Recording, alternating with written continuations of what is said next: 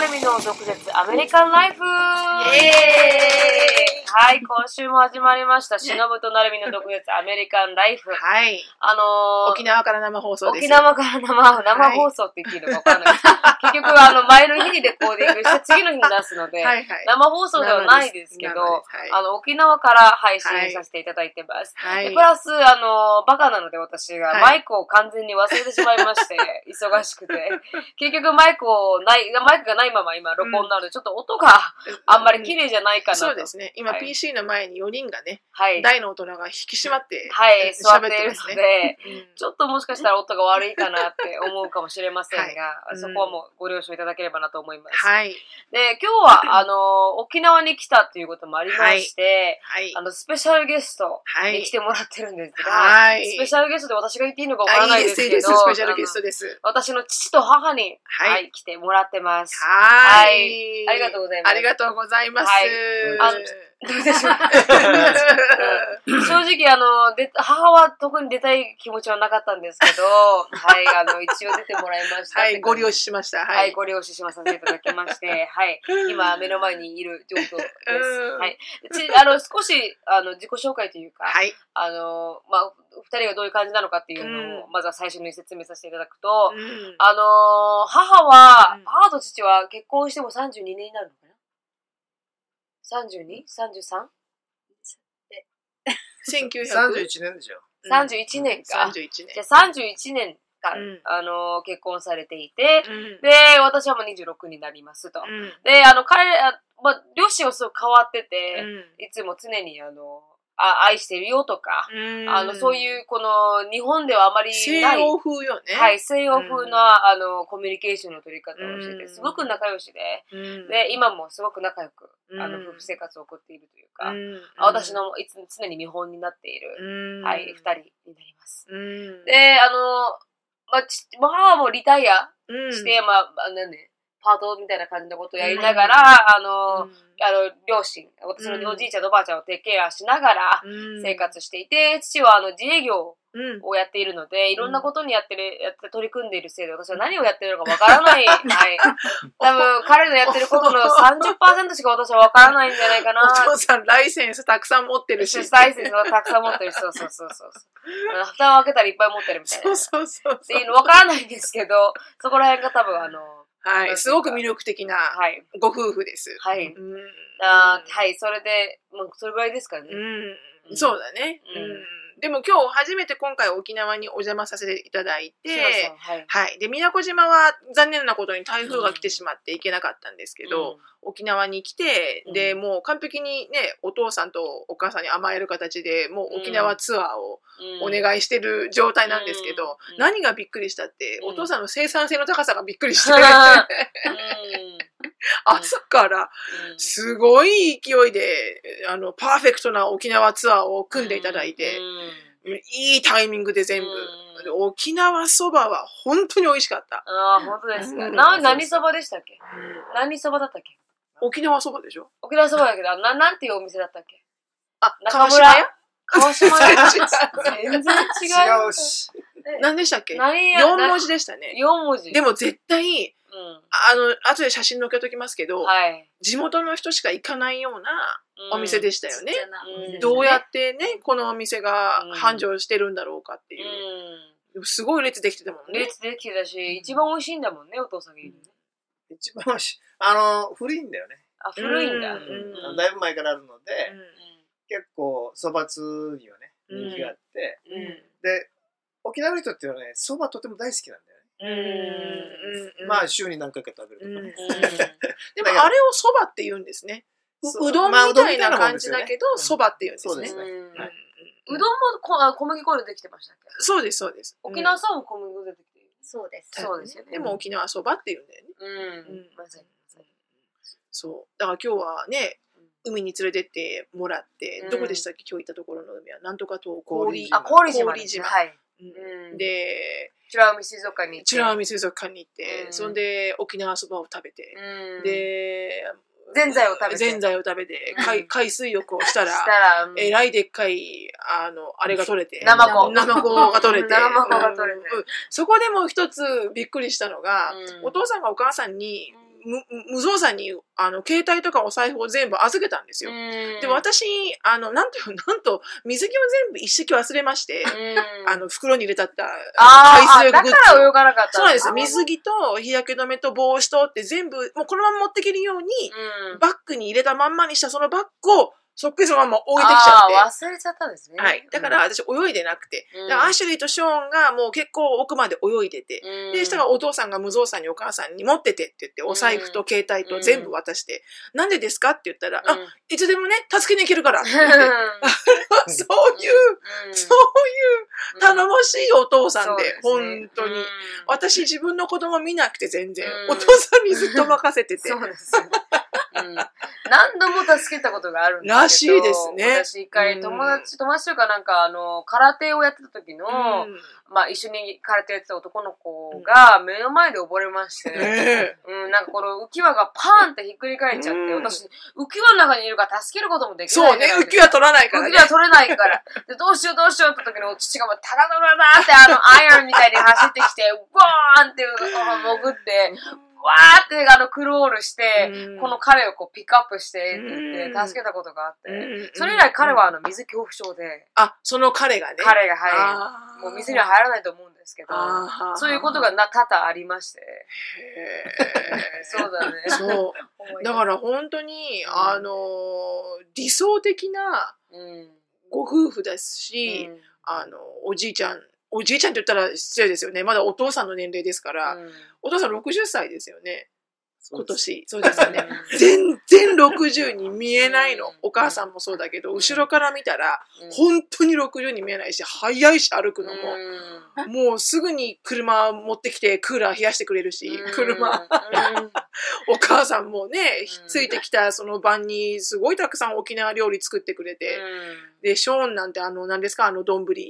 あの早期丼みたいなうん。あれ、すごい気に入って、うまいうまい食べてて、う絶対残してくれみたいな。うんの食べ終わったやつうん。はい。もういろんなことに感動をん受けてます。うんありがとうございます。いいありがとうございまいす。つもお世話になってる。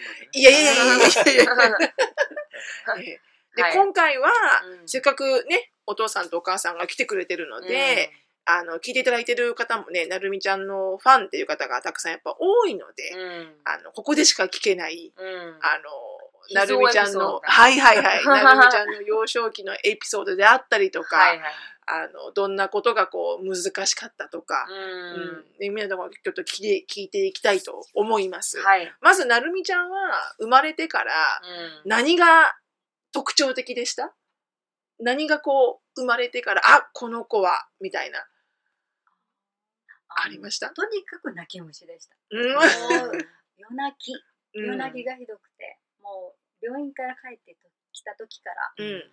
もう1時間おきに、もう12時から始まるんですよ。早くは寝はするんですけど、うん。12時から始まって、12時、1時、2時、3時、4時、うん。ずっともう起きるんです。うんその間ずっと泣き続け何るから。の理由で泣いてるんですもうわかからないんです。で、ずっと抱き、抱いたまま私も寝るっていう状態を、とんど3年間続けました。うわ泣きすぎてユタに行ったんじゃなかったっそれはあまりにも泣くので、けうちのおばあ、母が、ーうん。うん母が、ちょっとこれ誰かついてんじゃないかって観音虫がいると。うん。それで、あの、普天間神宮っていうところに行って、そこは女の神様だから、この子ちょっとあれ、もうあまり言うな気がするので、あの、うんもうちょっと、どうにかしてくださいみたいな、はいお願いしてきたらって言って、うん。うん。本当に行って、うんうんで、その翌日は本当にペタッと止まったりとか。へーもうすびっくりする。でもお笑いしてる続くんですよ。またうん続くんですけうど。でもだんだんだんだんこれが1時間が2時間にな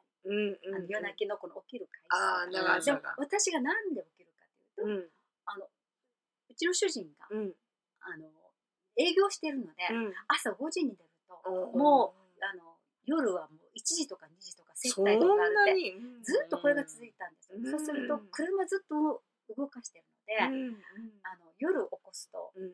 居眠りされると困ると思ったので、ああ。ももう、なるみの場合はもうずっと一人で、そっうんか。もう起きて、そちょっとトントンと、うん夜に外に出てトントントンってうん中に入って、ソファーに寝て、抱いたまま寝てる状態がもうずっと何年かが続いてる。うんでそれをお父さんがちゃんと夜寝れるように。あそうですね。うんもう、もう本当にずっと車を運転してるので、逆にその方が怖かったので、私はあの普通に、まあ、常勤してはいますけども、休もうと思ったら少しそうそう、うん。そういう状態だったので、もうその方がいいということでずっと、うん。もう成美の場合はもうずっと一人で、そこが怖くて。うん。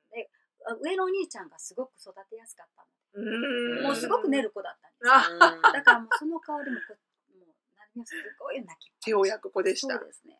であのそれが本当に少しずつあの長くなったへー形ですね。で3歳を機にピタッと止まったんですよ。へえ泣かなくなった。もう泣きが。うん。ただすごく人見知りが激しかったので、彼女は。もう私のベタってついてるお父さんがいたらお父さんうんのベタってついてる。とにかく家族以外には、あ懐かないの、もうす、うん、笑いもしなかったです。笑いもしなかった。うん。おばあちゃん。愛想も振らない。そうです。うん。もう、あー。可愛くない。そうそうかそう。そう。可愛くないね。確かに可愛くない。そう。そういう対応をずっと続けてる状態です。お父さんはある。なんかまあ、だから、今ね、うん。あの、あの、お母さんが言ったみたいに、うん。その頃って非常に忙しかったんだよね。うん。まあ、空手も市販でやってたので、うん。まあまあ、あの、その勤めたところの先生、あ社長は先生だったんだよな。うん。ぶ僕の師匠だったので、うん。まあ、あの、最初空手をその先生のところに習いに行ったわけね。うんあの沖縄で一番も空手肩が綺麗だったので、うん。あの、じゃあぜひ、うん。って言ったら、うん。あの、その、あの、先生が、うん。お前、自分のとこ来いと。うん。経営者だったわけよ。な。うんだったんで、自分のとこで、あの仕事せえって言われて、そこに入るわけよ。うん。そしたらもう、結局、仕事もしながら、うん。あの、外人、結構ね、あの、外国にも支部があって、うん。で、外人が来るわけよね。うんで、外人が来るので、その外人を僕は世話しないといけないかったわけ。うん。まあ今ね、だから繋がってるので、まあ営業メールながら、うん。こういう外人も世話したり、空手の、あの、師範やってたので、うん朝は、だから7時から、あの、外人を教えるわけ。はいはい。で、それから出勤して、うん。で、また夜、教える。うん6時ぐらいからまた道場に行って教えるということをしてたから遅かったわけ。それがもうずっとなった。一週間ずっと、うん日曜日も関係なく。やってたので、だから女房ね、非常に、あのね、大変だったと思う。子育てはお母さんにほぼほぼ。でもそういう方が多いですよねその時代はねやっぱりね女性は子供を守ってみたいね。ただ救われたのがあの子供たちが父親がいない状態っていうのを感じなかったのは、なその空手のせいでうん。空手を週に3回ぐらい指導しないといけなかったんです子供たちに、で別々の場所で。うん。そうすると成美の場合は泣き虫だったので、うん。もう3歳までは私とずっと一緒だったんですけど、うん。お兄ちゃんは一緒に空手のあのど練習お父さんと一緒に。行くんです、うん。そうするとやっぱりあの子供と遊ぶ時間はなかったんだけど、うん。指導を通してみんなと一緒にあの関わっていくっていう、うん。だからうん。寂しい思いをしないで済むんですね、いないんだけども、その指導には必ず行かないといけない、うん。そうすると3歳になると、うん。あの娘なるみも一緒にそれに参加うん。するようになっていくんですね、うんそうすると、うん。今までちょっとお家の中で私と2人だけの生活だった、うんまあ、保育園うん。の生活だった彼女が、うん。今度は人と一応は関わるようになって。いく、ああなるほどね。うん、だけども、うん。やっぱり家族が一番。一番っていう形だったんですね、その空手にお子さんを連れてったのはお父さんとお母さんの決断ですか？それとも子供から行きたいって言ったんもうですか？お父さんが行くから一緒に行くよって。もうもう一緒に行くよっていう形ですね、うんまあだから、小学校6年まではうん。僕が空手を教えたの。うん。で、その中学校に上がったらまあ自分の好きなことしなさいと。なるほどなるほど。あの、スポーツなんで。も。まあ僕はもう何でもスポーツするので、あの、ね、水泳もね、トライアスロンやってたから、水泳から、あの、陸上からいろいろやった、教えたんだよな。うん。そだから好きなことを自分でしなさいと。うん。あの、長男も、うん。あの、野球やった野球野球やっうん。たり、今まあ、結局テニスも僕はやってたので、そうですよね。テニスもうん。家族でやりたかったからやったんだけどねうん。ああいいですね。ダブルスでダブルスで ね。そうそうそれで僕が教えたんだけども、うんうん。まあ、なるにもね、テニス、ね。あのできるんだけど、ほとんどすべてのスポーツできるんだよね。大体。へ 大体もうさせたので、うん。いろいろやってたうん。まあ、ほとんどできるよね。ーうん。それはね、あの、後々ね、アメリカ行ったりして、非常に役に立メリカ行って数球やってた。水球やって、水球やって。水球だけはやったことなかったから。はい。やったことなかったよ。はい はい。それなぜやったことない、ぜほぼやったことあるのにやったことないやつ選なぜ？ぶんだっそれが四季がなるみだよね。そうそうそう。とりあえずやっとかんいかんと。そうそうそうそう。でもあれだよね、あうんの、水水泳も結局本人が幼稚園の時に一つのことをやるって言ったら、うん本当に進んでいく子で、うんであの、幼稚園の時にお兄ちゃんと一緒に小学校夏休みに通うんですよ。はい。で、全く泳げなかったんですけど、うん。その1ヶ月の間に、もう独学でうん。25メートルを泳ぐんですね。へえ、独学で？もう、もう、で、それで、あの、泳げるようになって、うん。で、私たちを呼んで、うん。じゃあ、あの水泳に行こう、あの、うん。泳ぎに行こうって言って、うん。プールに行くんですけど、うん。近くのプールに。うん。そしたら、お母さん見て、うん。あの、私泳げるのよって言うんですよ。それで、うんじゃあやってみてってうん見るじゃないですか。うんそうすると、25メートル息継ぎをしないで泳ぎ切るんですね。うんそれも本人は息継ぎしているみたいに見えるんですけど、こうんうもがいきながら。うんでも、多分してないんだと思うんです。で、泳ぎ切った時にうん顔を上げて、もう死にそうな顔で、はぁはぁしながら、うんお母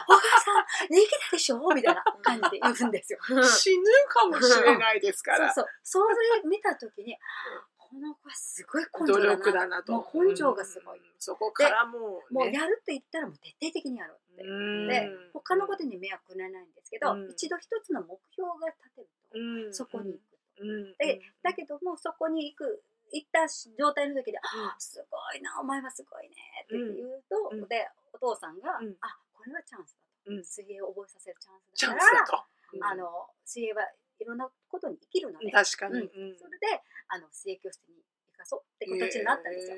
だけど、生かしたんですけど、うん。一番嫌だったみたいです。あうん。水泳は。一番嫌だうんあんまり好きじゃなんかいや水泳自体は嫌いじゃなかったんですけど、うん。なんか友達関係で結構厳しくて。あ、水泳の？はい。なんかこう進級していくのがちょっと早めだったんですよね他の子に比べて。だからまた、はいそうすると友達ジェラス作ってもを買ってしまって。はいそれもあったし、うん友達作っても違うコースに行かされてあーそっか。結ま局た新しく。新しくで友達いないままうんあの遊び時間みたいのがあって、うんそれ友達いないと結構きついんですよね。きついね一人で遊ばないといけないから。きついね。で、うん水泳で一人で遊んでる子っていないんいですよ。ないですね。でそれがちょっと私にとってはきつくて、うんでも、やめるって言えなくて、うん結構最後まで続けたよね。それで、何年間ぐらい？えーあ、でも3年？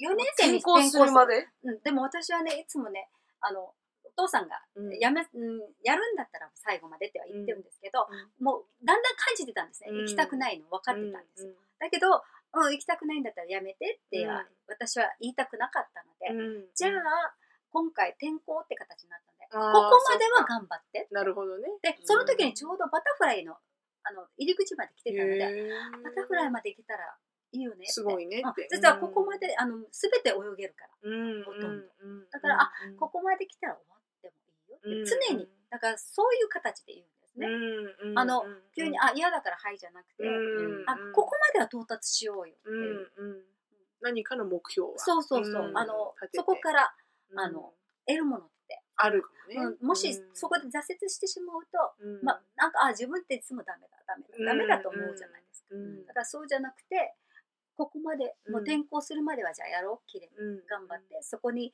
あのバタフライまで来たらいいよね、みたいな感じで、うん。いつも言うように。本人はだから転校したからやめたと思ってるのかもしれないけど、うん。私としては少しけじめ、ここまでしっかりつけた。そうそう、うん。うん。そしたら、あ、私ここまではできたわってういう、ん。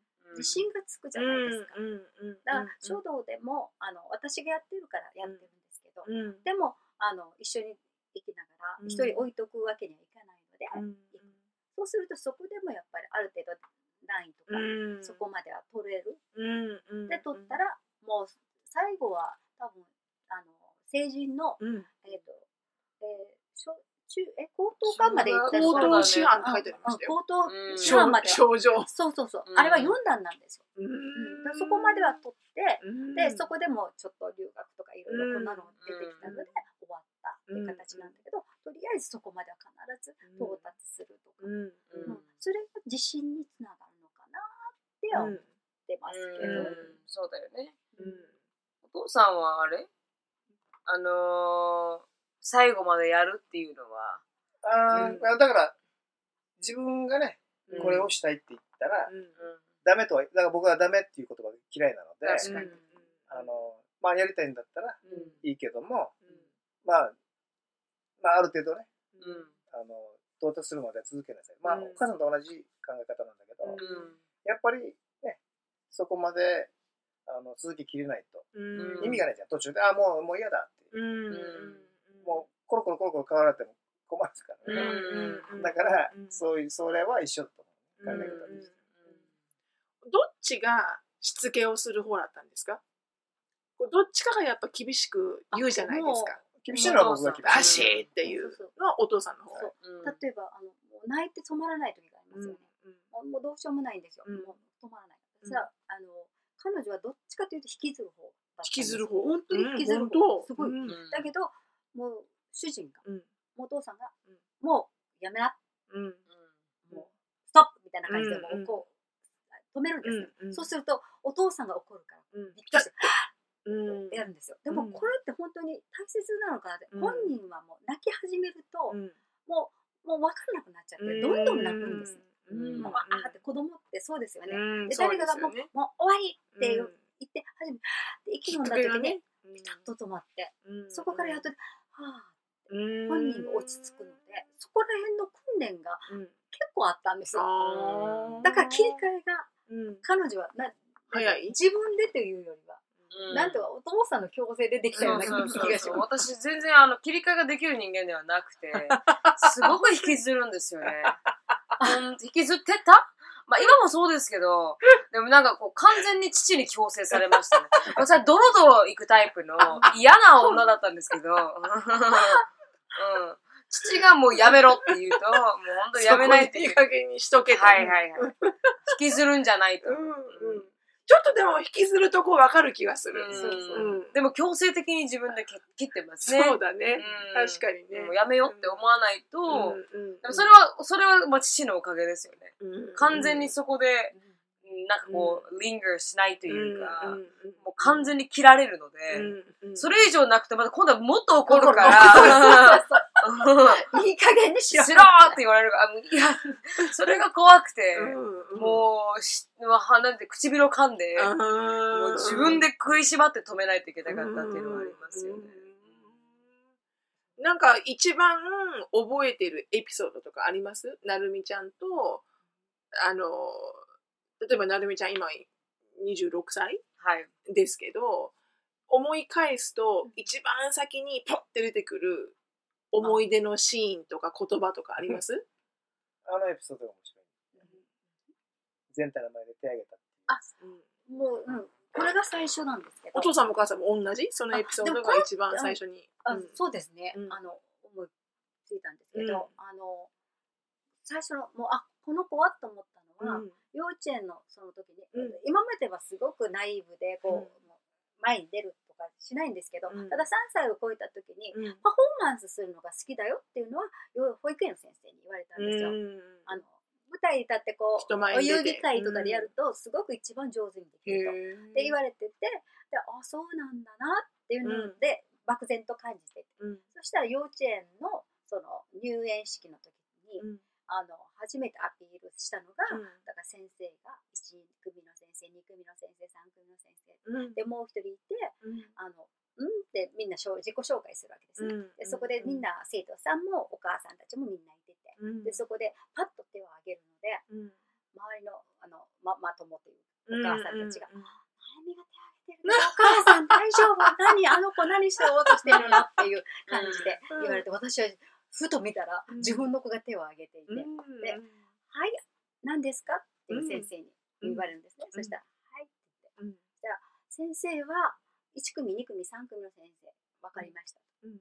先生はどこの先生ですか？っていうのをみんなの前で言った時に、うん。もうみんながあぜん。あぜん。うん。で私もあいと思いながら と思いながら。でも先生はしっかりと答えてくれて、うん。あのいわば学幼稚園の主任とかっていう立場なんですかね、うんうんあのだだからあの統括する。うん。でその先生私はみんなの先生なんですよっていうことを言った時にうん。あこの子の本本性というかあうん。この子こういう形でいくんだなっていうのをうん。だんだんこうちょっとだけ見えてきて。うんうんうんそしたらあのパフォーマンスが好きなので、うん。この小人と靴屋っていうはいあの幼はい。はい稚園のお遊戯会で、あの自うん。分おじいさん役なんだみたいな。こと言ってへえあの上手にするので、ああこういう才能があるんだなっていうのは見えてきましたね。うん。幼稚園だから、何年 ?5 歳ぐらい？え六六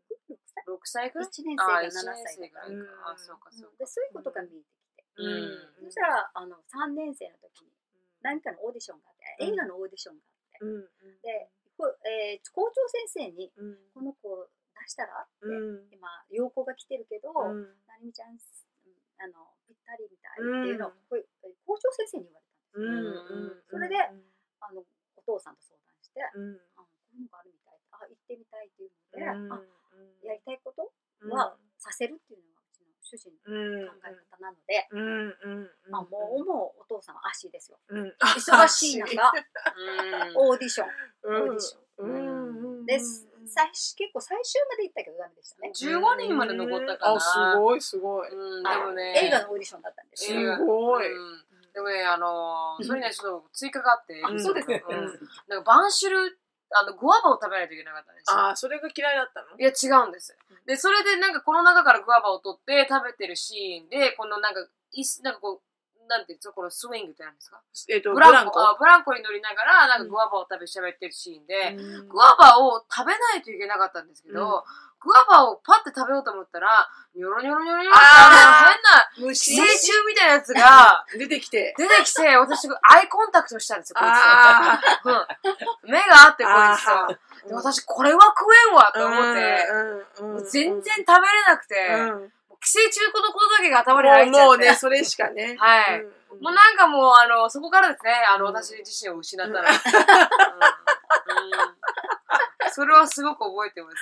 そっか。うん。いやそれがなかったらもしかしたら女優の道を歩んでたかもしれないいや、それは多分ないと思います。だからこそ虫は出たんだよ違うぞとあ、違う、こっち虫がね行。くんじゃねえぞあ虫がね、うん教えてくれたんだ。うん確かに、確かに。そうなんだね結構送り迎えしてたもん、能登さん。まあでも、それからいろんなオーディションを受けてるからねね。え舞台もね。出たしそういう、そういうやっぱり才能は非常にあるなと思った。うんだから、まあね、できたら、あの、伸ばしたいので、できるだけね。うん。ょっちゅう、あの、足してたり。あ、シュッシュしたね。優しいですよねとうんうんお父さんもお母さんも。でも、なんか、しのさんが、この子供たちうん。を、アメリカはなんかこう、車で社会だから、うん。車で送り迎えするとうん、子供たちのこと嫌がおうでも。もねそう、会話がね。会話を始めないといけないし、ちゃんと話さないといけないから、それは得てしてなんかいいことだってそうね。言ってたじゃないですか。うん。だから完全にそうで、うちも。うん。父が毎回毎回送り迎えするから、うん。毎回毎回車の中で話すわそうですよね。から日本でわけじゃないもんね。け。うん、だから父がいないとか、うん。そういうのはあまり感じず、うん。ずっと父と話しながら、うんすごいあの関係がね、うん。深くなっていったと思う。でもそうだろうね。そうでしょうね。だって普通のサラリーマンのねうん。東京とか都内の家とかだとうん。大概お父さんがおまあ子供よりも先に出るかうん。で帰ってくるのも全然遅くてうん。もう子供就寝してるとか。うん。だから必然的とコミュニケーションができなくなってっちゃうんでしょうね。うん。子供が大きくなるにつれてうん。難しくなったりとかだ今回初めて来てやっぱりほらあ私はなるみちゃんのことはよく知ってますけど、うん。やっぱお父さんとお母さんのことを話を聞くことしか知らなかったんで、実際ね3泊お邪魔させ,、させていただいてもう本当にねあここがだとここに四季やなるみが生まれたんだなっていうのがすごいわかる。で今お父さん60でお母さんが50代後半じゃないですか、はい。でその時の時代で「愛してるよ」とか言ったりそのほら愛してることをちゃんと表すのって、多分今でさえ私が多分できるかできないかなんですよ、今のこの私が。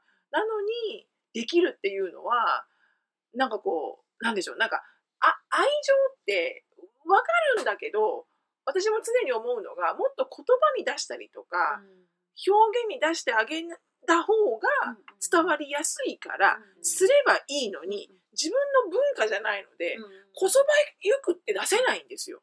で、今回も沖縄来る途中で、あの、アシュリーが、Hey mom! って言って、あの、ジョークですよ。はい Do you love me? って言ったんですよね。私はその時に、あ、I don't know って言ったんですよ、私。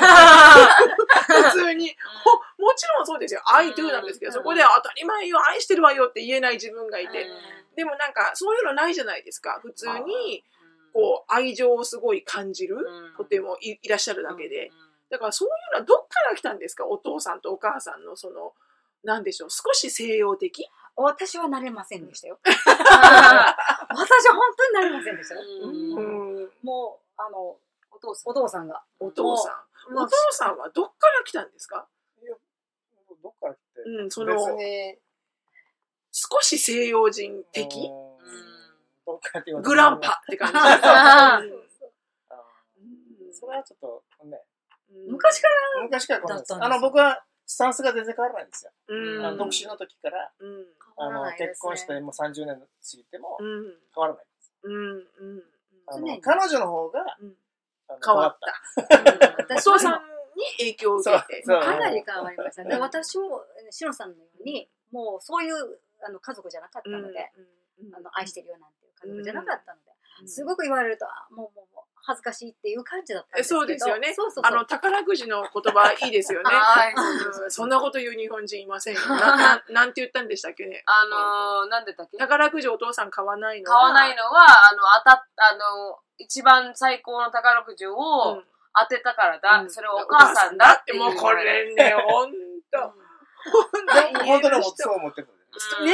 別に。うんそう。確かにそうなんですけど、なかなかね、言える人いないじゃないですか。一切ギャンブルしないですからね。ねえ。ううんん。増えもしないですからね。そう。ビジネスがギャンブルと思って。確あかに。確かに。確かにそれはギャンブルだ。で、見てるとお父さんがすごいお母さんを愛してるのがよーくわかるので。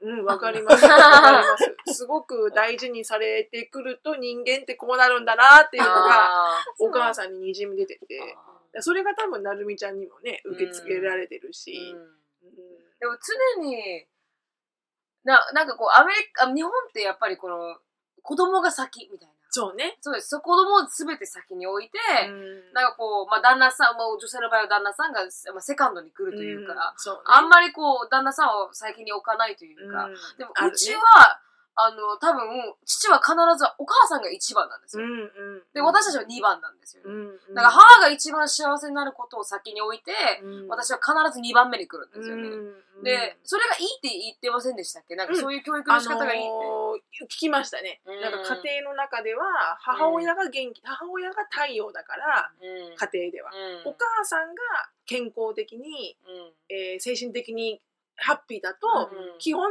全員ハッピーになる。うんでそれはもうね法則なんですって。うん家庭でそうなんですよ。うんうんそうだよね。うんお母さん一番だってそう、そうやよ。だってお母さん、お母さんが幸せじゃないとみんな幸せじゃないと思う。そうね。だから、うんやっぱり幸せだってほしいから、うんそういうふうに考える。うんうんなんかよくデートもされたんですってね、お母さんから聞きましたけど、ちゃん毎週ちゃんとねお子さんっていうか、なるみちゃんたち預けて、そうそうそうそうです。二人の時間をね作ったってお父さそう。まだちっちゃい時だったんですけど、もうずーっと仕事しながら、子育てしながらっていう、うんもう生活も全部やってたので、うんで、あの、クリスマス。私たちクリスマスが結婚記念日なんです。へえ、クリスマスの日に？そうで12月25 25日。日。が。でも理由があるんですよ。面白いですよ。え、え、なんでなんですか？あの、結婚もしましょうってなった時に、うん。じゃあ、あの、一応席先に入れてて、うん。で、じゃあ結婚式どうするってなって、うん。うちもう本当にお金がなかったし、うん。親に頼らなかったので、うん。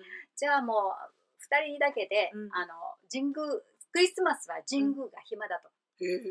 あそうじゃないです全か部。教会、教会はあれだ神宮、あ、神天宮神宮神宮って、ああの、おあの神社ね、神社、神社ねうん。神宮っていうか、神宮野球場とか。そうじゃなくてうん、普天間神宮ってなるほど、あのあれ。神社が神社が、うんうん。クリスマスに神社行く人そねいうないじゃないですか。その頃はね、特にいなかった。うんそっか。で、お正月じゃないので。うん。それで、あ、って言ったらもう全然空いてるんです。もう急に電話入れても空いてるんです。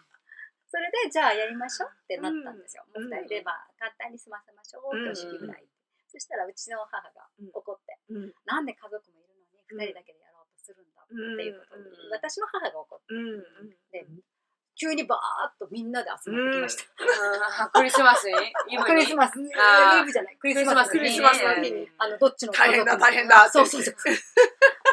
なんで二人でやるんだみたいな感じになって、みんな集まってっていう形で挙式を済ませた。25日にそうそう済ませそうそう。それで25日が結婚記念日なので、うんうん。あの、まあ、子供たちがまだちっちゃい時だったので、うん。おばあちゃんにちょっと預かってもらって、うん。で、そんなにお金があるわけじゃないので、うん。あの、沖縄ではその時にあのホテルで無料のうん。ロビーでのコンサートがあったんですよ。うん。うん。うん。で、それが、あの、見見れるよっていうことで、で、二人で、うん。あのちゃんと、うん着飾って。着飾って。ちゃんと。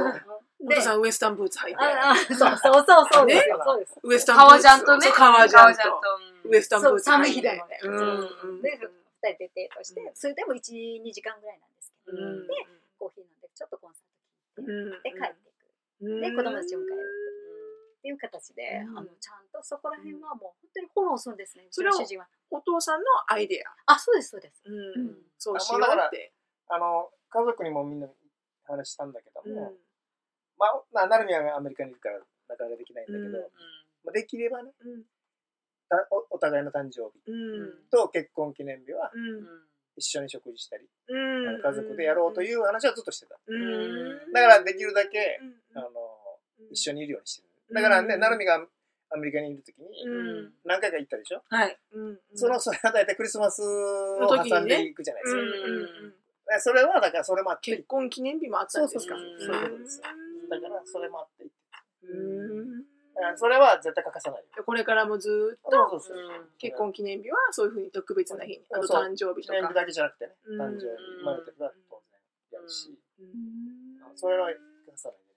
でうん。いや、いつも素敵なんですよ。なんかこのうん、プレゼントも、母があんまりこういうなんか物に興味がないというか、全然この物欲がないんですけど、なんか300円の T シャツ買ってイエイっていう感じの感じの人なんですけど、だからそう自分でこう、自分になんか treat yourself みたいなこと全然しないんですけど、、あ父がいつもクリスマスとか、うん。誕生日うん。にネックレスだったりとか、うん。指輪だったりとか、宝石をあげたりするんですよ。うんうんうん。うん。だからそういうのもなんかこう、ある程度ね、ちゃんとしたね、ちゃん特別なギフトをね。うんうん。準備して、私は全く買わないんですけど、うん。もうあの時計だったり、うん。それが自分には価値がわからないんですけど、うん。結構いい時計だったはいはいはいはいはいはいはい。それをうん今でも普通に これでも貼らないからね、どんだけ高いものか。ぶつけ出ても平気なんですけど、君はこの時計がいくらか知ってんの知っかいてるのか？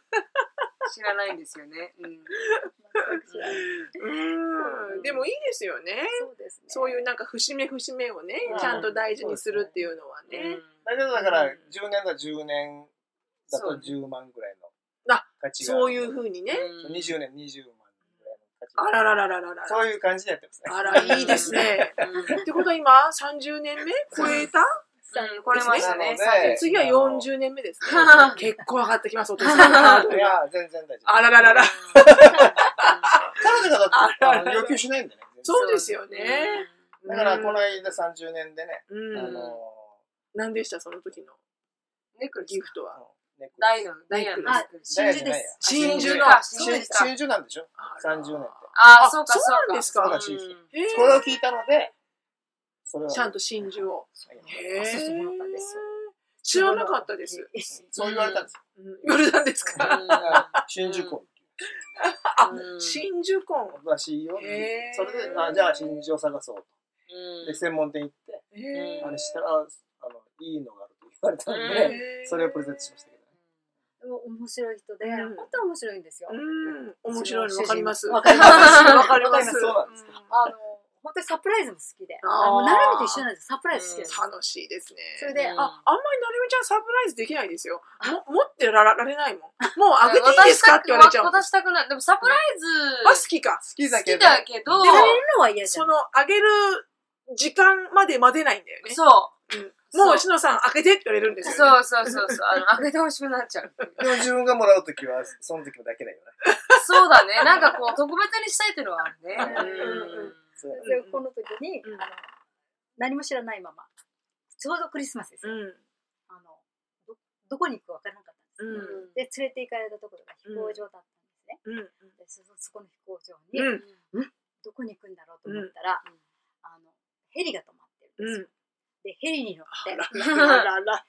ヘリに乗って初めて生まれて初めてヘリに乗って もう空をこう、うん。まあやったん首里城とかね、見れたの。あら。夜景、夜景を。夜景を、沖縄の夜景を。そうそうでそれから今度降りてきたらうんあのレストランが用意予約されていてうわ ロマンチストすごいわ、お父さん。うんほんとすごい。で初めて、牛牛のお寿司、牛のお寿司？牛のお寿司だよねそう。牛刺し？いいですいや、あの、握り寿司。握りです。握り寿うん司握りに牛が使われてるっていうのはね、食べたことない。食べたことないですよね。それをこう出されているレストランで初めてそのお寿司を食べて美味しい。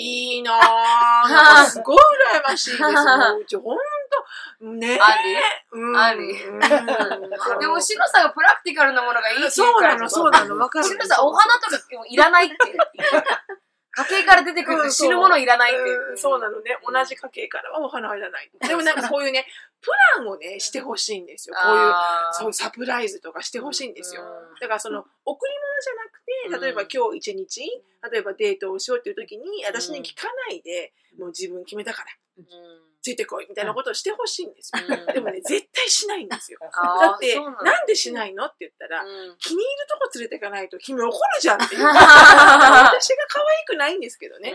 うんでもね、ほんとね、ね、面白いって結構重要ですよね。結婚生活って、ね、常にこう、ほら、平凡平凡、まあ平凡が幸せなんですけど、うん毎日ずっと同じことの繰り返しじゃないですか。うんそのなん、ね、なんかそういうこう、スパイスがあると、うんいいですよね。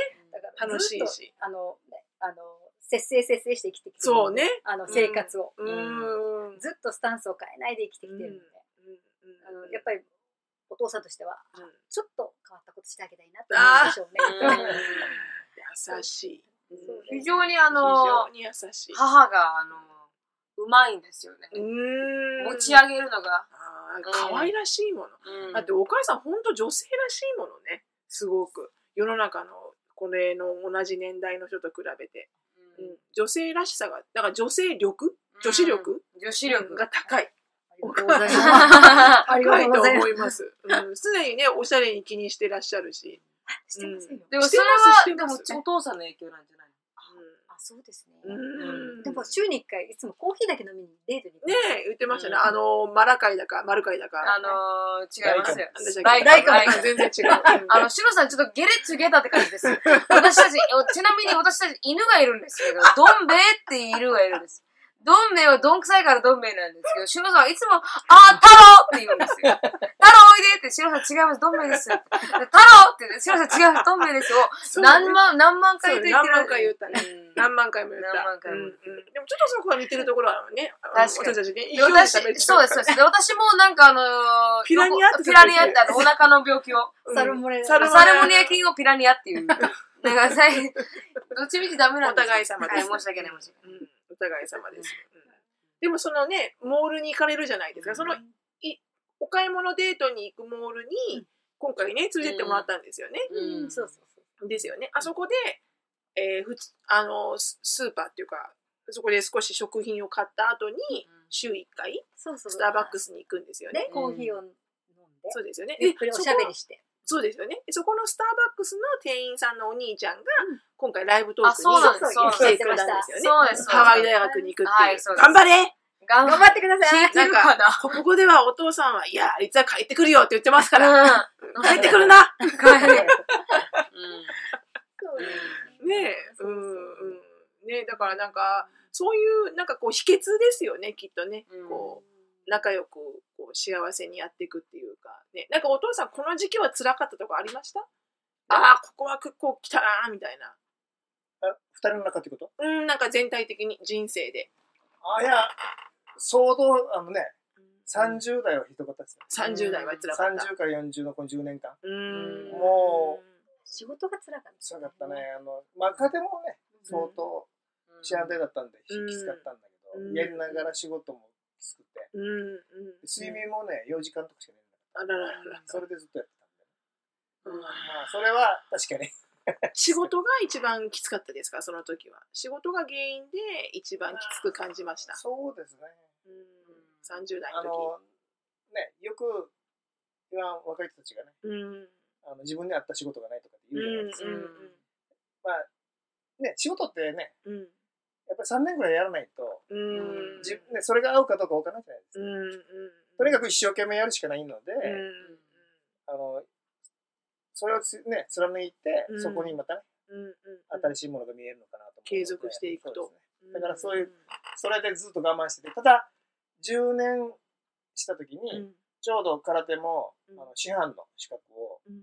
取れるとうん。いうところまで来たので、うん。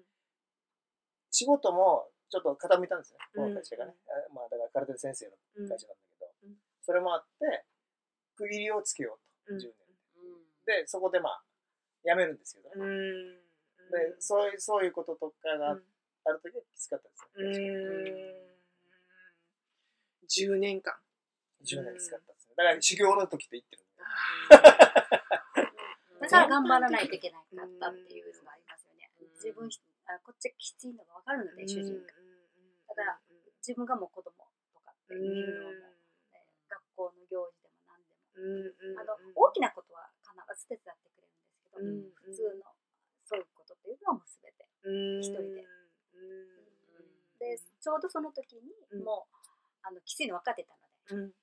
もういいよって、うんあのお父さんが辞めても、うん。私はずっとしばらく働けるから、うんどうにかここは食いつないでいけるよ。っていうことで、だからそこら辺が2人で乗り越えたというか、うんそっか。うん。あの一人の収入があれば、うん。どうにか全くないわけではないので私もずっと働いてきてたので、あのいいよっていうことで。でうん。40の時に彼が辞めたうんので、うん。でちょっとあのあちこち東京行ったりとか、うん。いろいろそういう時あったので,、でそこでまた一人でずっといててってでちょうどその時に彼がい,、っぱいいっぱいだったので、あのちょうど私が誕生日だったんです、そしたらお父さんがいないであの時はこう今でも泣けるって言うんですけど、あのもう本当に彼には何も言えなかった言わなかったし、自分の誕生日のこと、で誕生日のことすごい大切にする人だったんだけど、とってもいっぱいいっぱいだったんです、うんその時は、うんお父さん、うんそれで私あの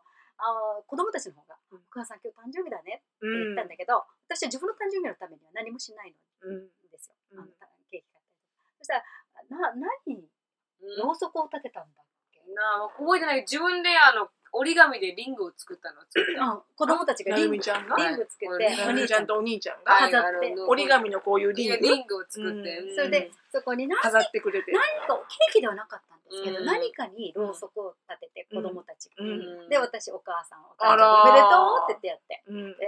その時ふーっとしたことをすごくあの時は覚えてます。だからお父さんもいっぱいいっぱい、うん。ででももう今乗り越えないといけない。そう。そうするとやっぱり何か見えてくるんですようね、ん。でその時からすごくあのいろんなことが回転してきて、うん。でいろんなあのオファーがうん主人に、来るようになって。うん。うん。そこからは人生が変わりました。本当に変わりましたね、あの10、えー、と結婚してから13、4年、あ、違う、13年ぐらいは、うん。本当にすごくまあいっぱいいっぱいだったんだけど、うん。とにかく頑張るしかないうんっていうことで走り続けてたんですけど、うんうんだけど、あの本当この時を2人で乗り切って、でもうん。子供たちには言わないんですけど、うん乗り切ってやった時に、本当に人生ってそういうものなんでしょうね、きっとうね。ん。なんかやっぱり何か始まる前はうん。ちょっと大変。大変。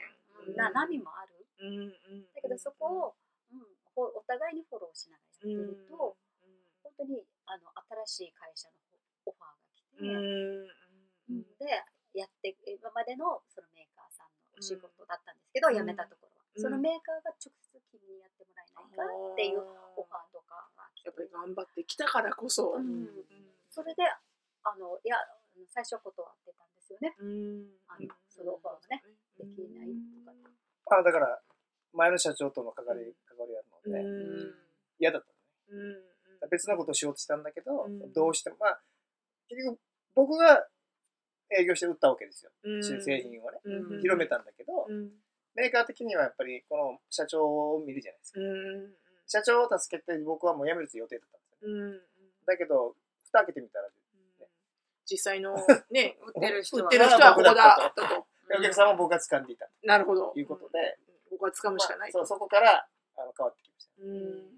でもやっぱり私も見てるから、うん。あの私が特に女性のなんかこう人権とか、うん。女性が強くなる社会であってほしいとかっていうのは、ん。やっぱり母が、まあ、父もそうですけど、うん。働いてるからどどうん。どちらも共働き結構強くて。うん翔さんもそうだと思うんですけど、うん。お母さんがすごく一生懸命働いてたから、なんかこう自分にキャリアをつけないといけないとか、うん。働かないといけないっていうのは、うんなんかもう根本的にああるというか。るよね。うん。でやっぱり一生懸命働いてるお母さんみたいな多分、うん。どこ働かないっていうオプションがないね。ないじゃないですか。うん。本当にその通りで、なんかこう常に働かないといけないというか、常になんかこう生産性のある何かお金を生み出してないといけないっていうのは、多分この二人が一生懸命働いてるのを見てるから特に埋め込まれてる、うん。なんかこう、ものかな。でもいいことだよね。うん。だってうちら結構さ焦るじゃん。焦ります生ね。産的なことができてないと。本当に本当に。うん。うん。でも多分ねそれに焦りを感じない子が多いんだろうし。うん。だからそれは多う分母親が働いてるのを見るってうん。少しあの影響するのかなかもしれない、ね、思います、この考え方とか。もちろんね専業主婦さんだって、うん。あの本当24時間ね1週間ずっと専業主婦の仕事って終わらないから、うん。しっかりね、うん。あの家庭を守ってる専業主婦さん本当フルタイムなんだけど、うん。でもやっぱこう何かやってる、うん。うん。こう役割をしっかり果たしてるうん。人を見るのは大事だよねやっぱり。ね。働かな働くっていうキャリアを積むっていうのは多分こっちから来てるんだろうな。そうかもしれないね。うん。ああでもそれは私もありあるね、うん。お母さんがずっとレイバー的な仕事だったので、あの教育つけないとこの上にはいかないなっていうのはね、ありますよね。根本的にうん。かなとはそうですよね。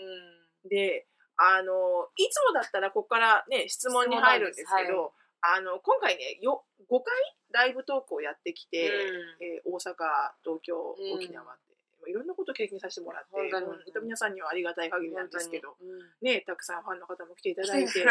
でそこですごく質問が多かったのが2つあってそれをぜひお父さんとお母さんにちょっと聞きたいんですけど、ひ一つ目はあの、まあ、留学をしたい人がたくさんいる。うんでもやっぱ親にお金を出してもらえない。ないしは親が反対をしてる。ないしは親にまだ言えてない。怖くて、どうやったらどういうふうに言ったら親が自分の留学の夢を応援してくれますかっていう質問が多々あったので親御さんの立場でどう思われます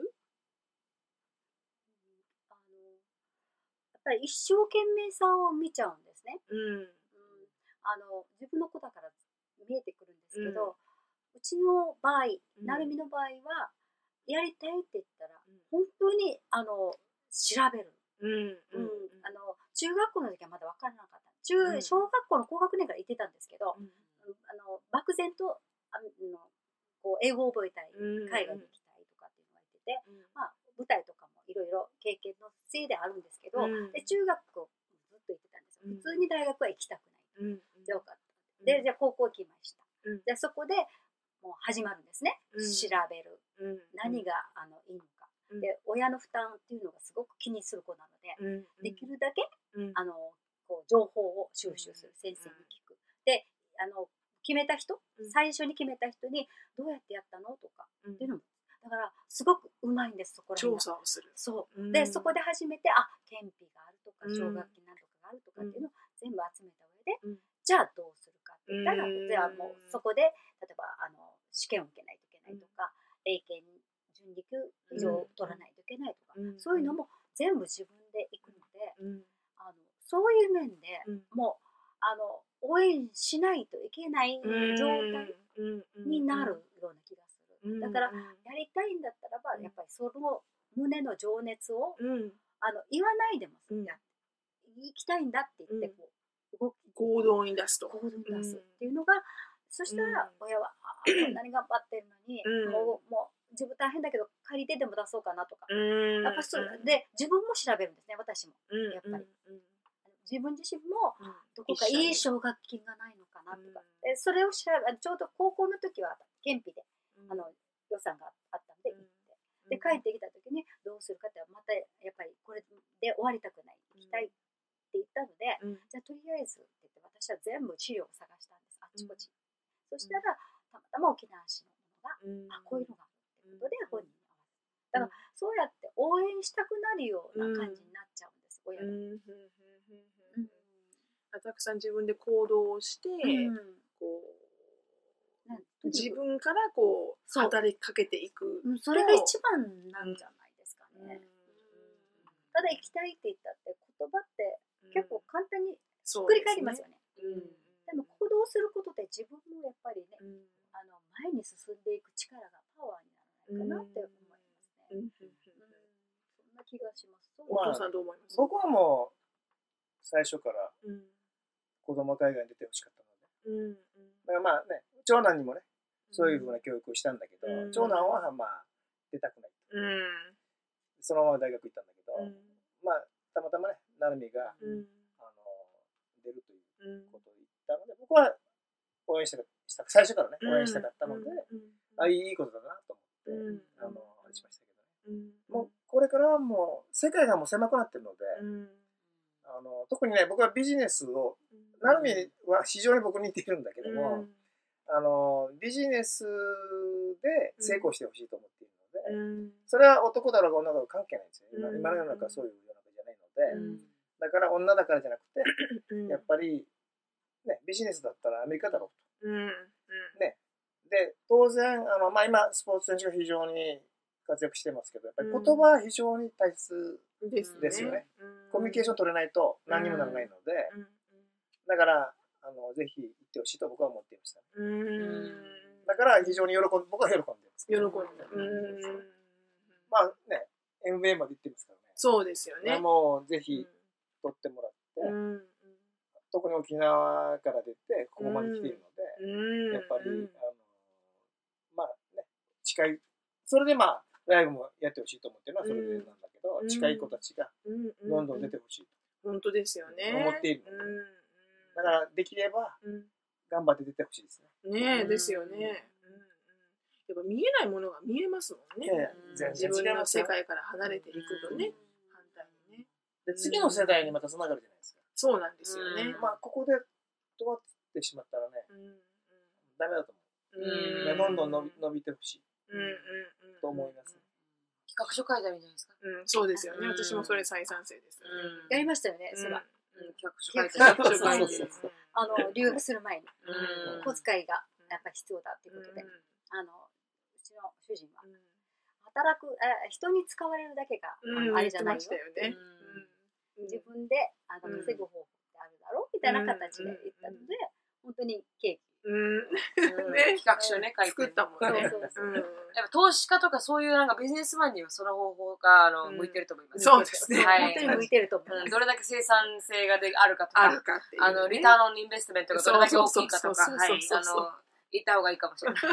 それを実際にやったっていう、確かにそうですよね。